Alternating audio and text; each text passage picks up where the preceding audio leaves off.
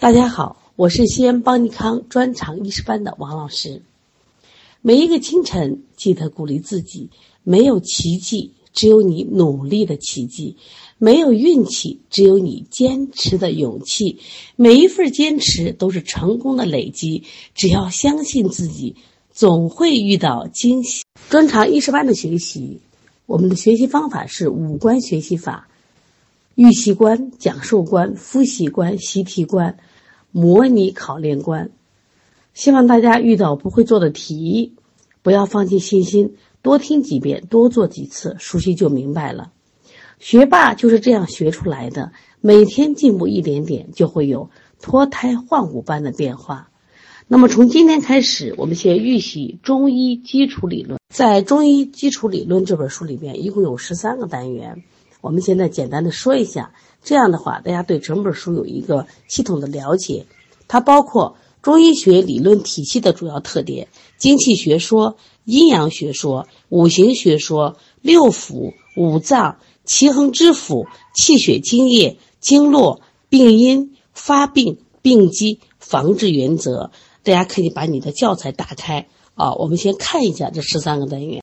通过专长医师班一年的学习，我们要完成，呃，中医药大学的学生在大学里五年里要学的知识。那其中包括了九门课程，第一门课程就是中医基础理论，第二门是中医诊断学、中药学、方剂学、中医内科学、中医儿科学、中医妇科学、中医外科学，然后再包括针灸。那么总共是九门课，那么中医基础理论是它的基础课，所以非常重要。希望大家呢，呃，跟着预习，对这个课程做一个系统的了解。然后我们到了啊年后，我们会有正式的视频开课，希望大家呢一定要认真听讲。好，我们现在来学习一下第一单元中医学理论体系的主要特点。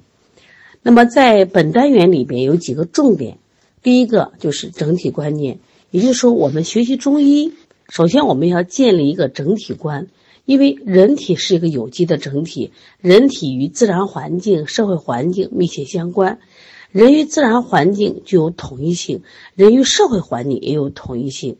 同样，我们在比如说，在给人治疗疾病的时候，也必须用整体观念这个角度来考察问题。在这里，我们了解两个观念啊，一个叫五脏一体观，还有一个形神一体观。其实，所谓五脏一体观，也就是说，人体的五脏和六腑，还包括它的形体。形体包括哪些？就包括筋、脉、肉、皮骨。还有官窍，就是我们常说的目、舌、口、鼻、耳，前因后因构成。那么，人体是以五脏为中心，这是个点，要记住啊！这一句话也是个考点。人体是以五脏为中心，配合六腑、形体、官窍，通过经络系统的联络作用，就形成了心、肝、脾、肺、肾五个生理系统。这种。以五脏为中心的结构和功能相统一的观点，就称为五脏一体观。所以说，我们在用五脏来辩证的时候，千万不要就是把这个五脏的一体观来割裂，呃，单看心，单看肺，单看脾。那这个时候呢，实际上你就破坏了这个它的整体观。你辩证的话就有失偏颇。说一定记住啊，我们在辩证的时候一定要树立这种整体观念。这是刚才讲的五脏一体观，下来我们再来看一下形神一体观。所以提到这个形神一体观，也就是说是指的人的形体和精神的结合统一。正常的生命活动，它是一定是形和神的相互依附，不可分离。你比如讲，呃，在中医这个《黄帝内经》里面有这样话，就说人有五脏化五气，以生喜怒悲忧恐。这什么意思呢？其实我们在日常临床中也发现的，很多小孩的疾病，他可能真的和吃没有关系，和这个外感没有关系，他就是情绪的致病，所以他不愉快了、不开心了，那么他也会在形体上发生一些症状。那么这实际上我们就要用形神一体观来去辩证它。其实我们来学习这个五脏一体观，还是形成一体观，包括让我们了解人与自然环境的统一性，人与社会环境的统一性。它的目的是什么？就是我们作为中医思维来去治理疾治疗疾病，一定必须抱有整体观念，千万不要啊头痛治头，脚痛治脚。你这样的话，实际上是有局限思维。在整体观念这一块的考点并不多啊，但是必须记住，我们在以后的这种呃临床中，必须以整体观念作为指导思想。我们现在看另外一个点。就是我们说完的第二个点，这是非常重要的，叫辨证论治。其实很多时候我们说学中医啊，它的中医有个特色就是什么？辨证论治。那怎么个辨证论治呢？首先我们要了解三个概念：症、症、病的概念。一个是病字头的症，一个是言字旁的症，当然还有一个病。它三者有什么关系呢？现在举一个例子。我们临床中遇到一个孩子，这个孩子呢是恶寒发热、恶心呕吐、烦躁易怒，啊，睡眠不安、大便干结、小便黄赤。那么这个是属于病字头的症，还是属于言字旁的症呢？还是属于病呢？你能分清楚吗？其实我们很多人都分不清楚。那今天我们学了以后呢，你才发现哦。原来症症病是不一样的，那么这是我们今天讲的一个很重要一个点啊，希望大家记住。那所谓症，就是病字头的症，它就是一个症状，准确的说，它是症状和体征，是机体发病表现出来的异常表现。就刚才讲的，恶寒发热呀，恶心呕吐呀，烦躁易怒呀，睡眠不安呀，大便干结，小便黄赤，是不是？哦，容易烦躁，啊，甚至眼睛红肿啊，顽皮胀满，这都属于症状表现出来的症状。那么它只是病字旁的症，而不是言字旁的症。那么这个症状呢，它是判断疾病、判断症的一个依据，但它不是症。我们来看怎么判断症呢？刚才我们讲的是症状，是不是很简单？就这个人有什么症状反映出来没有？是不是？脸色是红的，是白的，啊，小便是黄的还是清长的？这是症状。那什么是症呢？我们先看一下书上的概念。书上概念说，机体在疾病发展过程中某一阶段的病理概括矫正。它包括什么内容呢？包括病变的部位，部位在哪？是在心，在肺，在肝。哎，你通过症能判断出来。再一个，它病变的原因是什么？就它的病机是什么？它病的属性是什么？以及邪正关系是虚还是实，是外感还是内伤？哎，通过症来解决，重要不重要？是不是非常重要？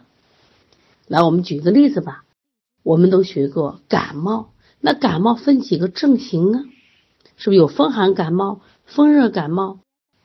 是不是夹击感冒？还有阴虚感冒等等？一个感冒有底下很多症型，这就是我们要的症。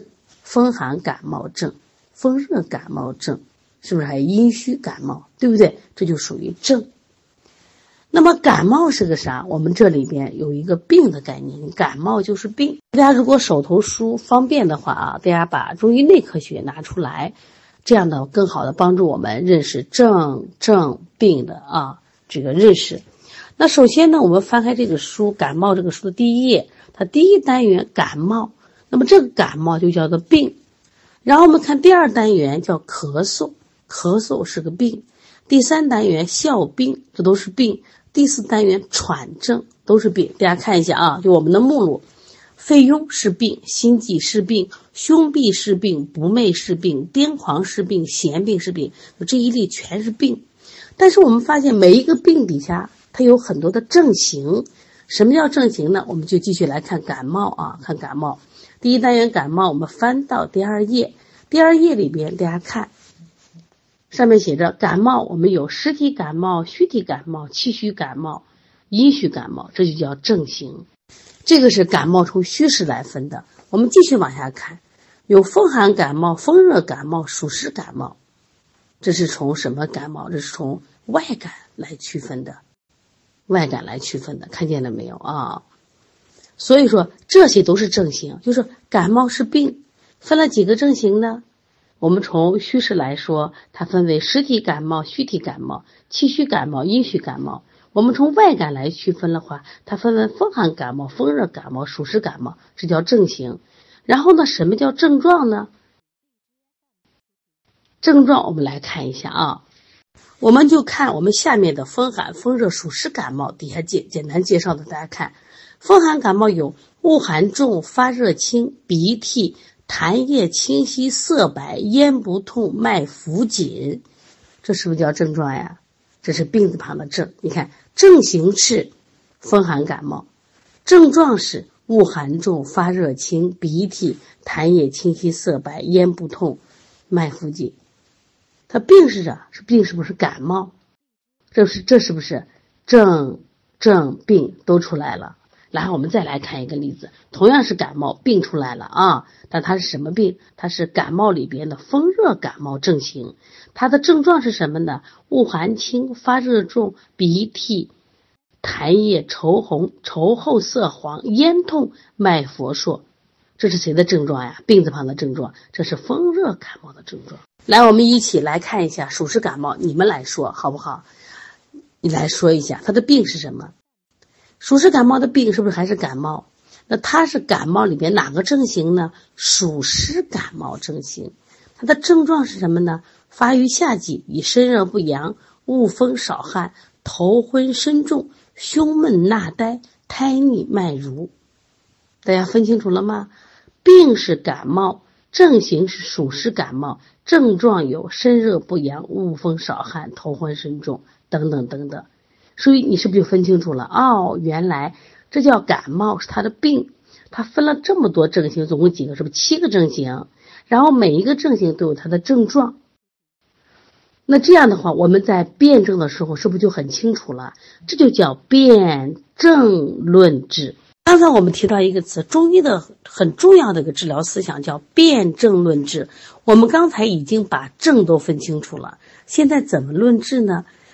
再看我们教材第三页，他说什么叫辩证？辩证是通过四诊，我们后面还要学望闻问切，这是中医诊断学要学的。收集的一切资料、症状和体征，通过分析、综合、辨清疾病的原因、性质还有部位以及邪正的关系，我们来判断、概括、诊断某种性质症候的过程叫什么呀？辩证。然后呢？论治是根据辩证分析的结果，确定相应的治疗原则和方法。好了，概念说的长，但实际上意思很简单，也就是把我所看到的、我所诊断的这些信息，然后我要得出我的治疗思路嘛。然后治疗思路出来以后呢，我是用汤药呢，我还是用穴位呢？是不是？我是用推拿穴位呢，还是用针灸穴位？我去治。然后我们仍然看中医内科学的第三页啊，就放到中医内科学第三页。我们来看一下，仍然看我们的风寒素表症。风寒素表症，我们刚刚说了，它的病是什么？你们来说，病是不是感冒？风寒素表就是我们的风寒感冒，是不是风寒感冒是它的症型？然后呢，它有什么症状呢？恶寒重、发热轻、无汗、头痛、肢节酸痛、鼻塞声重。或者鼻痒、喷嚏、流清涕、咽痒、咳嗽、口不渴或者喜热饮、舌苔薄白而润、脉浮或浮紧，发现这是他的病的症状吧？言字旁的症型是风寒素表型吧？是不是？好了，我都知道了，我也知道他是感冒，我也知道通过这些症状推出来他是风寒素表症，是风寒感冒。那我该怎么办呀？我该怎么治呀？好了，治辨证论治，治疗思路出来了。既然它是寒症，既然它是风寒的表症，我们用的方法就是辛温解表。然后我们开始配药呢，还是配穴呢？然后我们配，如果配小儿推拿穴位，我们配外感四大手法，是不是治风寒感冒？如果流清涕，我们加一些揉迎香、鼻通啊、搓大椎，是不是这些的穴位？这你们能明白吧？那好了，我们现在我用的是汤药，那我用什么？谨防打表汤或谨防败毒散，这个大家明白了吧？不管你是一个汤药的医生，开汤药的。还是一个针灸医生，还是一个推拿医生，其实思路都是一样的。这个病人到了你的这个门诊了，他说我现在病了，我们首先要辨病，他到底是感冒还是咳嗽还是哮病还是喘症，先把病辨准准确了。好了，这个小朋友我辨病他是感冒，然后他有什么症状呢？我通过就是我们所学的望闻问切四诊的资料，我来辨出他的，通过这些症状辨出他的症型。通过哪些症状呢？我发现这个孩子恶寒重、发热轻、无汗、头痛、肢节酸痛，还有鼻塞轻重、鼻痒、喷嚏、湿流清涕、咽痒咳嗽等等这些症，这是病字旁的症，判断出来它是风寒素表症，这是言字旁的症，然后开始论治了。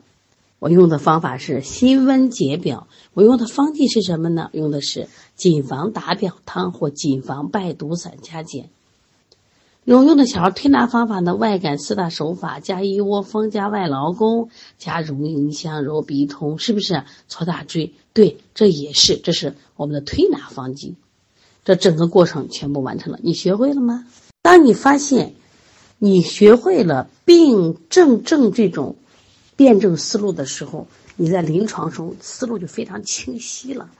以前我们做临床的时候是胡子眉毛一大堆，不知道从哪入手。一定记住，先辨病，再通过症状来辨证，再定治法，再去给到他的配穴或者方剂，这才叫做辨证论治。你平常是这样做的吗？如果没有，通过今天的学习，我们在今天的临床中就加以改变，好吗？好，我们再学习一个很重要的点，这什么点？叫同病异治和异病同治。这几个字要看清楚，什么叫同病异治？什么叫异病同治？首先，我们先看概念吧。同病异治指的是同一种疾病，因发病的时间、地区和患者机体的反应性不同。处于不同的发展阶段，所表现的症不同，各法治法一样吗？治法也不一样。那什么叫异病同治呢？是不同的疾病在其发展过程中出现了相同的病机，可以采用同一种方法治疗。听概念，我们没听懂。来，我们举例子。好了，大家继续翻开中医内科学，我们来看一下中医内科学的，我们讲。我们这个病第一章我们就讲感冒呀，他们都叫感冒，他们叫什么？是不是同病啊？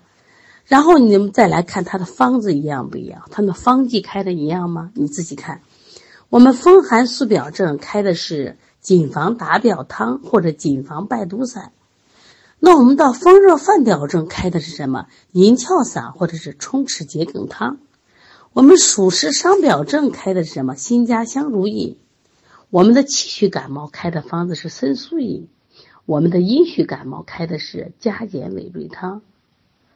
哎呦，好复杂！它不都是感冒吗？为什么开的方剂不一样呢？其实，在我们小儿推拿临床中，我们也不一样呀，我们用的穴位也不一样。你好好想想看，我们判断这个孩子风寒感冒，我们起手上是不是上一窝蜂、外劳宫、外感四大手法？如果我们判断是风热感冒，你是会上清肺平肝；如果咽喉痛的话，我们是不是还会掐少商呀、商鞅呀，甚至还会下推脊柱呀？是不是？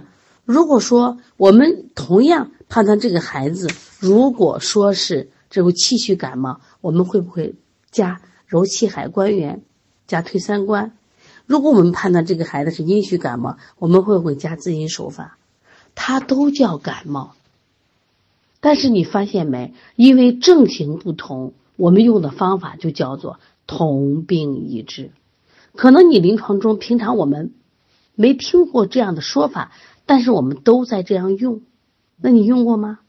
你平常在治感冒、治咳嗽的时候，你分情吗？你只要是分型了，你都是同病异治。就是以前你在临床中这样做了，但是没有理论体系的指导。记住，如果你把咳嗽分型，如果你把感冒分型，我们店里今天来了三个孩子，他都咳嗽，一个吐的是清晰白痰，一个吐的是黄痰，一个是风寒感冒，一个是风热感冒。如果你你同一个这两个明显的是不同的症状，你用了同一种方法，那你肯定是错的，因为这两个症型不一样。如果说我们都判断为咳嗽，我们选择了不同的治疗方法，这就叫做同病异治。你做对了吗？当然，这是一种呃不同的症型，我们叫同病异治。其实有时候呢，我们还有同一个病，它在不同时期表现为不同的症。比如我们举个例子，麻疹。麻疹这个病呢，是在不同的疾病阶段表现为不同的症。在麻疹初期的时候，我们用的是解表透疹；如果到中期的时候，我们会清肺热；到后期的话，我们滋养肺阴胃阴。你看，这是一个病，因为它阶段不同，我们用的方法不同，这就叫做同病异治。我们再举一个咳嗽吧，我们秋季这个小孩咳嗽什么特别多？有没有风寒咳嗽？有没有风热咳嗽呀？对，风寒咳嗽、风热咳嗽，他们就是同病，它都是咳嗽呀。但是呢，因为前面是风寒，前面是风热，所以他们是不同的症型。我们用的推拿方法和用方剂，它就是不一样的。你像我们在中医内科学里边，对于风寒吸肺症用的方剂就是三奥汤和止嗽散。对于风热犯肺就用了桑菊饮，对于风燥伤肺症就用了桑杏汤，这都是我们后面要学的。那我们同样，我们推拿穴位是不是也不一样的？是不是也是不一样的？如果你是对于同一个病用了不同的方法去治疗，你就是履行了同病异治的治疗方法。好，我们下来看异病同治，是不同的病。既然用了同一种方法来治疗，你能听明白吗？这个并不一样，但是我们治疗的方法是一样的。举个例子吧，啊，比如说我们成人有什么病，胃下垂，还有人肾下垂、子宫下子宫脱垂脱肛，是不是部位不同呀？但是你到医院去呀，到医院去以后，医生开的药是一样的。为什么？他可能都给你开的是补中益气汤。对于补中益气汤，很多人都在吃，都不知道为什么要吃。补中益气汤，它的一个病机是指的什么？中气下陷，而补中益气汤里面的黄芪、还有生麻、还有柴胡，它就是提中气的。所以说我管你胃下垂、肾下垂、子宫下垂，我都用补中益气汤。这里边就很有趣了，这几个病一样吗？明明不一样嘛！你这个人是胃下垂，这个人是肾下垂，这个人是子宫脱垂，这个人是脱肛，明明不一样。但是医生开的药都是子宫，都是这个补中益气汤，难道医生错了吗？医生没有错，这叫同异病同治。因此，这里要记一句话啊，就是我们下面的提醒：在中医学对疾病治疗的着眼点是症，是哪个症？是言字旁的症，也就是说。正同治以同，正异治以异，这是辩证论治的精神核心。也就是说，我到底是用同病异治呢，还是异病同治？我看的是什么？是正行。正同，如果正相同，我治的方法也是相同的。我管你是同病还是什么异病，正同我治法是一样的。如果正异治异一，就是如果症型不一样，那我治疗也不一样的。大家一定要记住，我们一定要在临床中注意辨病与辨证相结合，对我们提高临床水平具有相当重要的意义。那么，大家理一理，我们怎么做？这个孩子一来的时候，通过他的一些症状，我们先辨什么病，再通过这些症状片段判断出他是病的哪一个症型，然后再得出我们的治疗思路。最后开具我们的推拿穴位和方剂。好，我们现在看一下第二单元经济学说，这个呢也不是我们的重点内容啊，就是考点很少很少，大家知道就行。有提到那个经济学说，我们有精有气啊，精气是宇宙上的一切事物都是由精气构成，万物的发生、发展、演变都为精气自身运动的结果。记住啊，升降与出入是精气运动的基本形式，精气是天地万物的中介，人呢其实就是天地精气化生为人，啊，就就是这一个考点，就咱们书上画框着，精气是构成这个宇宙的本源，是天地万物的中介啊。在这本书当时我们编书的时候啊，给后面都布置了一些习题，希望大家都课后要做一下。另外呢，我会根据就是教材的内容，就每天会布置十到二十道的单选题，啊，希望大家能坚持做啊，这个很重要，这个好的习惯，越学越有意思。你后面到了阴阳学说、五行学说非常有趣的课程啊。而且呢，最大的帮助是什么？就是我们通过这一年的系统学习。就是真正的把中医这些知识，说大学学生可能用五年的时间要学的知识，我们全部系统踏踏实实学一遍。呃，在日常中对我们的临床帮助特别的大，你能自己看到自己每天就是就成长和变化。那第二个呢，也希望大家认真学习，完成我们身份的转变。我们叫行医有技能，从医有身份，让我们成为一个合格的。让我们成为一个合格的、优秀的医生，让我们拥有自己的门诊，我们用专业的知识帮助更多的人。好，今天的课程我们就上到这里，谢谢大家。我稍后布置作业啊，希望大家坚持，一定要有好的开始和开头。也希望大家不忘初心，通过一年、一两年的学习，希望自己有一个脱胎换骨的变化。希望你有你的专业和能力。帮助到更多需要帮助的人，再次感谢。